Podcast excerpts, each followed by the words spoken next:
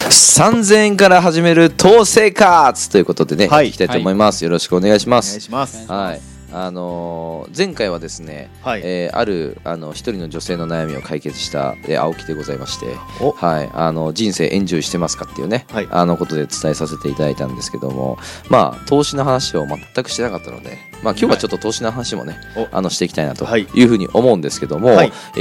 ーとまあ、まずですねうーん、まあ、いろんなその投資がある話を、まあえー最初の方からちょっとしていると思うんですけども、はいあのまあ、聞いてる方は多分会社員の方が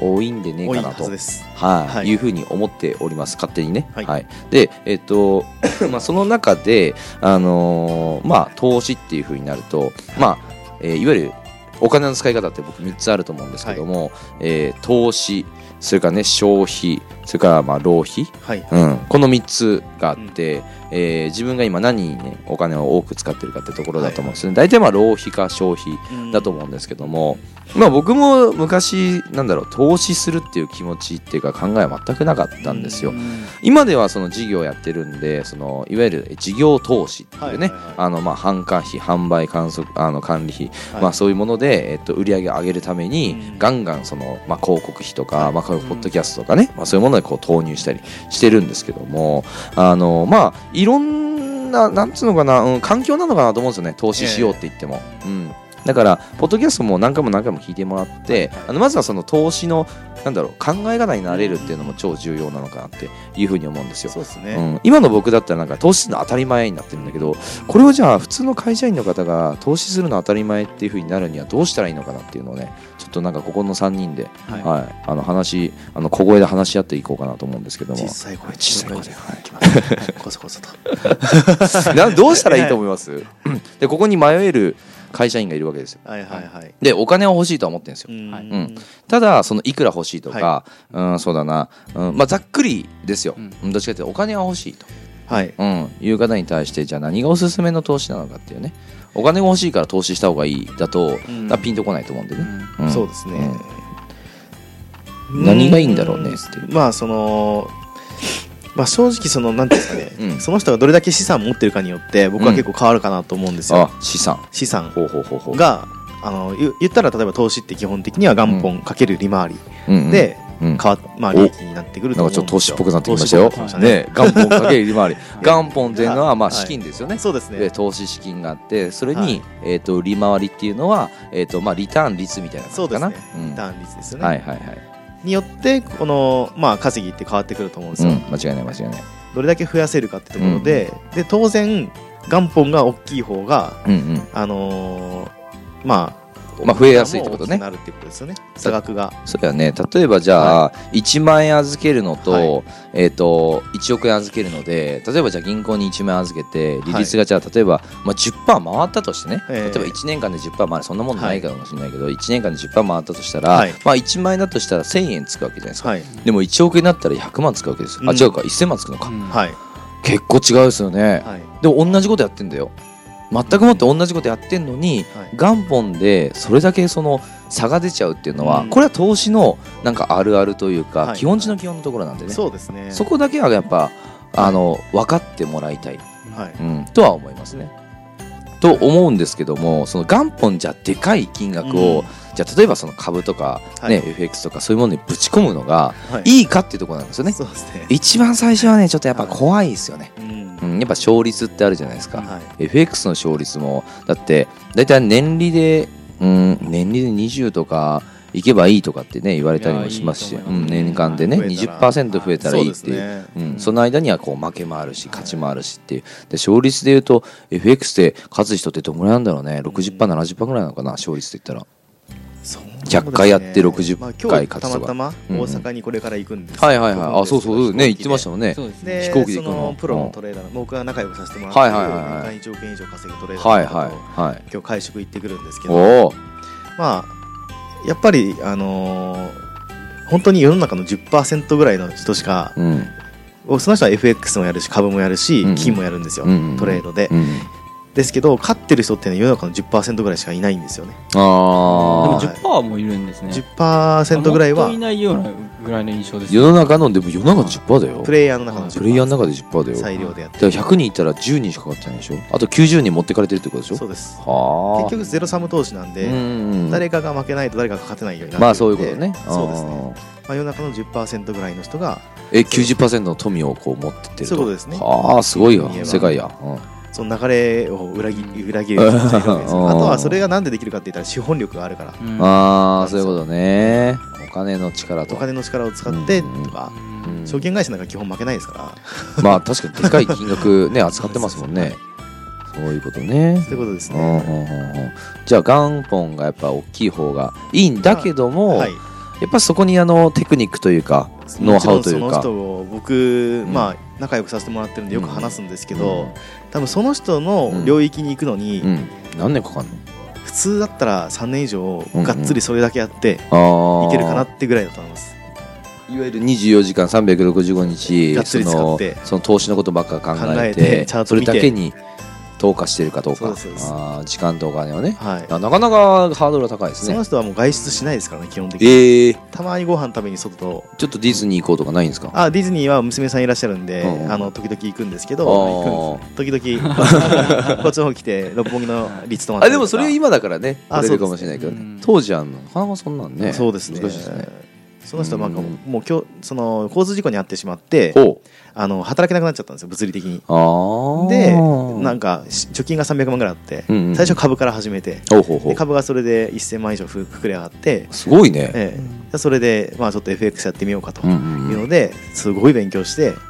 1年ぐらいかけて、はいは今もう億毎年億万、うん億トレーダーなんでい、すすごいねで投資のいいとこってさ、はい税率一律じゃないですかあーそうですね20%っていう ね僕らビジネスやってるから、まあ、その分やっぱ取られちゃうわけですよ40%以上取られちゃうわけじゃないですうんかそりゃいいね、そうですねそう考えると、なんでやっぱりその、まあ、その人レベルまでいっちゃうと非常に再現性は高いんですけど、うん、じゃあサラリーマンで、じゃあそれだけチャートを見る時間取ってできるかって言ったら結構正直厳しいかなっていうのはありますね、うんあーまあそうやね、はい確かに確かに確かにって考えるとうーんじゃあ元本を大きくしたいけど、はいうんいきなり投下するの怖いそうですね、うんあのスキルねその勝てるようになりたいけど、はいじゃあ3年間会社休んでそしたらまあ席がなくなると思うんですけど、ええ うん3年間会社休んで、あのそれだけやれるかって言ったらちょっとちょっと難ねしいですね難しいどうすりゃいいんですかこんなにさん。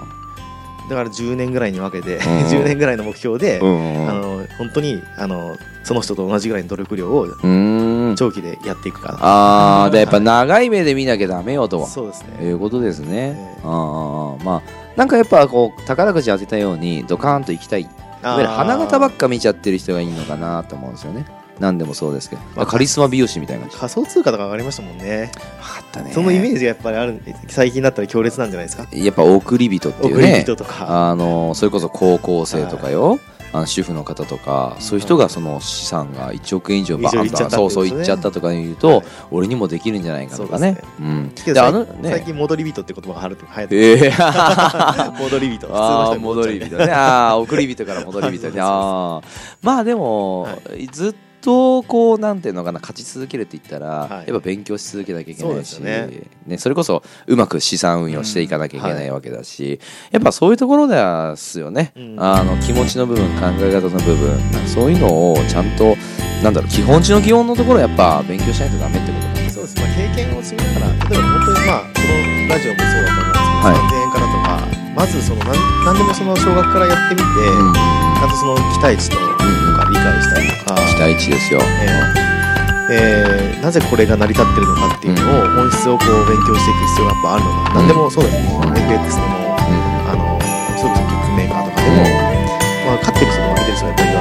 やはいはっぱりいるわけで、いはいその人とこうどうやったら近づけるかとか、うんうんだったりとまあそういうかことですねえうんうんーあと物によってこう再現性って変わってくると思うんですよ預けてればいいものうんがあるじゃないですか国債とかああそういうことですねはい国債硬いものですねそうですねに毎月貯金していくだけでも、はい資産になると思うんで確かにね国内のものだったり国外のものだったりね、はいそういうのも変わってきたりとか国債もなんかその今だとそのうーん東南アジアじゃなくてまあそっちのブラジルの方だったかななんかすごい利率がいいものがあるらしいですよね、うんあの日本のものよりもそういう海外の国債を買うとか、まあ、あ同じ国債だとしてもねあの違ったりとかあとは積み立てるのも円で積み立てるんじゃなくて、えっとドル建ての方で、まあ、それも同じようなファンドみたいな感じですけどねあのその、えっと積み立て保険というかあるじゃないですかあれの仕組みが預けてるんだけどもそれをたくさん、えっとまあ、投資家に預けてるって感じですよはいその投資家の方が硬いところの国債を買ったりとか、えーそれからうーんと、まあ、何かしらそういうあの利回りがつくようなもので運用してその配当をくれるっていうのがあると思うんですよね。でえっと、海外のものだったらもう少しその利率が良かったりもするのであの今だったら国内よりも海外の方が、まあ、利率自体はいいよっていうのは言われてますねで昔もねあの昔は国内もすごい良かったらしいですよでも時代の流れなんでしょうねっていうのはあるんで、まあ、そういうなんだろうな、うん、10年間、まあ、さっきもこんないさん言ってくれたけどじゃあ10年間同じことをやり続けるんじゃなくてそれこそ時代の流れにあわうんあ ったねそうですねやり方が絶対あると思うんで、このポッドキャスト10年間やるんで、うん、あの聞き継ぎましょうもういないと思いますけ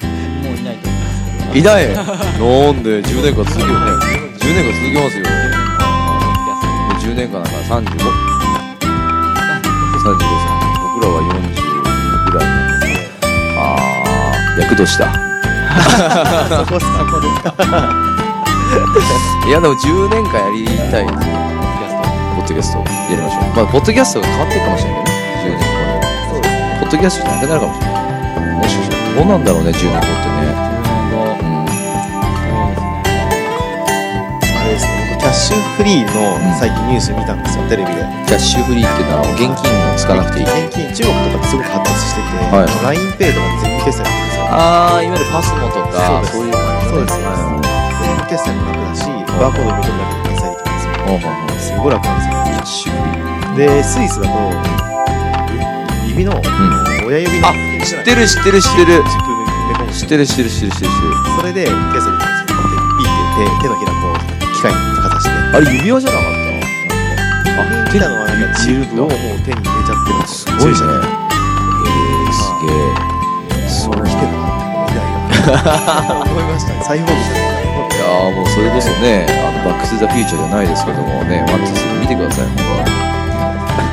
いつタイムマシンが来るのかね、だいぶマシンやんですけどマーク・マクフライがね、その落としちゃったんですよ、ね、本を買ってね、あの競馬かなんかの、スポーツ観戦だったかな、なんかのその歴が書いてある、まあ、要はどこが勝ったかとかっていうね、スポーツ履歴みたいなのね、買ったんですよ。で買ってこんなんダメだっつってどこに送られてで捨てたんだけど もあのそうそうあのなんだっけ、えっと、おじいちゃんがね懐かしいですねそうそうそうあの持ってってタイムマシンで行ってあビーフだビーフビーフに渡したんですよであの自分がそのちゃんとした未来に戻ったらなんか全然未来が変わってて自分のその過去、はいはいはい現在が変わっててなんかそのなんだろう、うん、ビルが立っててねあうん、その悪いやつのねビールが立ってて、でそいつはなんで金持ってるかっていうとそのジジイがねあのこのなん だっけスポーツのね観戦のやつを渡してはいはでそこからあの全部もうああ書いてあるんで攻略本ですよ。あはいはい言ってしまったらでそれですごい金持ちになったみたいなこれわかるかなわかりますよわねかります見てたらわかりますよねわかんない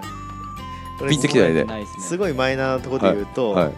なんかこの堂本剛が主演やってたほうあの二十歳になると死んじゃうみたいなやつあるんですよあ違なうんかだなんだそれ二十は歳になるとじゃなくて、うんなんか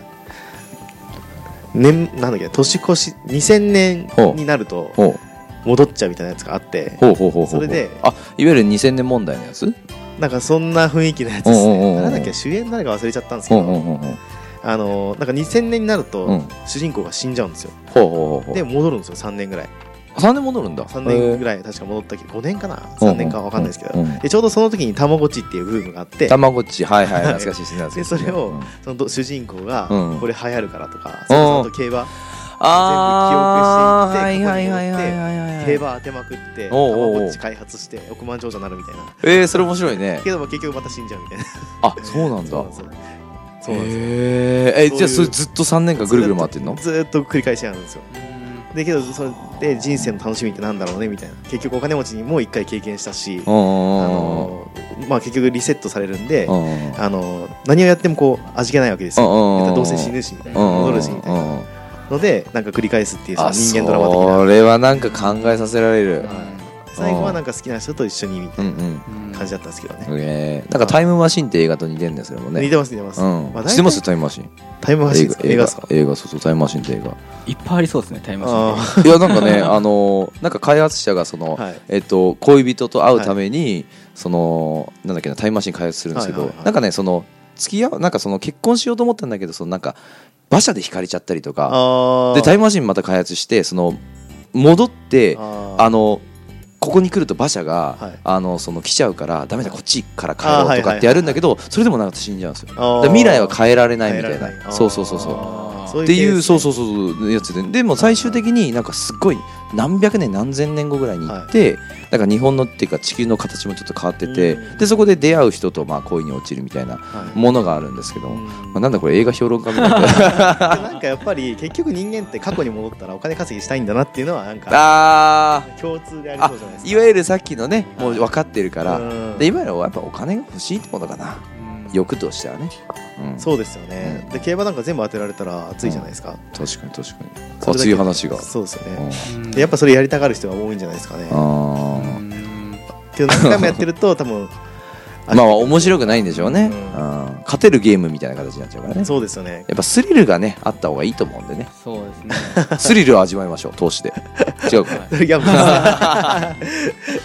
の話か分からないですいう形まあじゃあちょっと時間なんで一回ね、はいはいはい次に行きたいと思いますありがとうございます、ありがとうございはまいす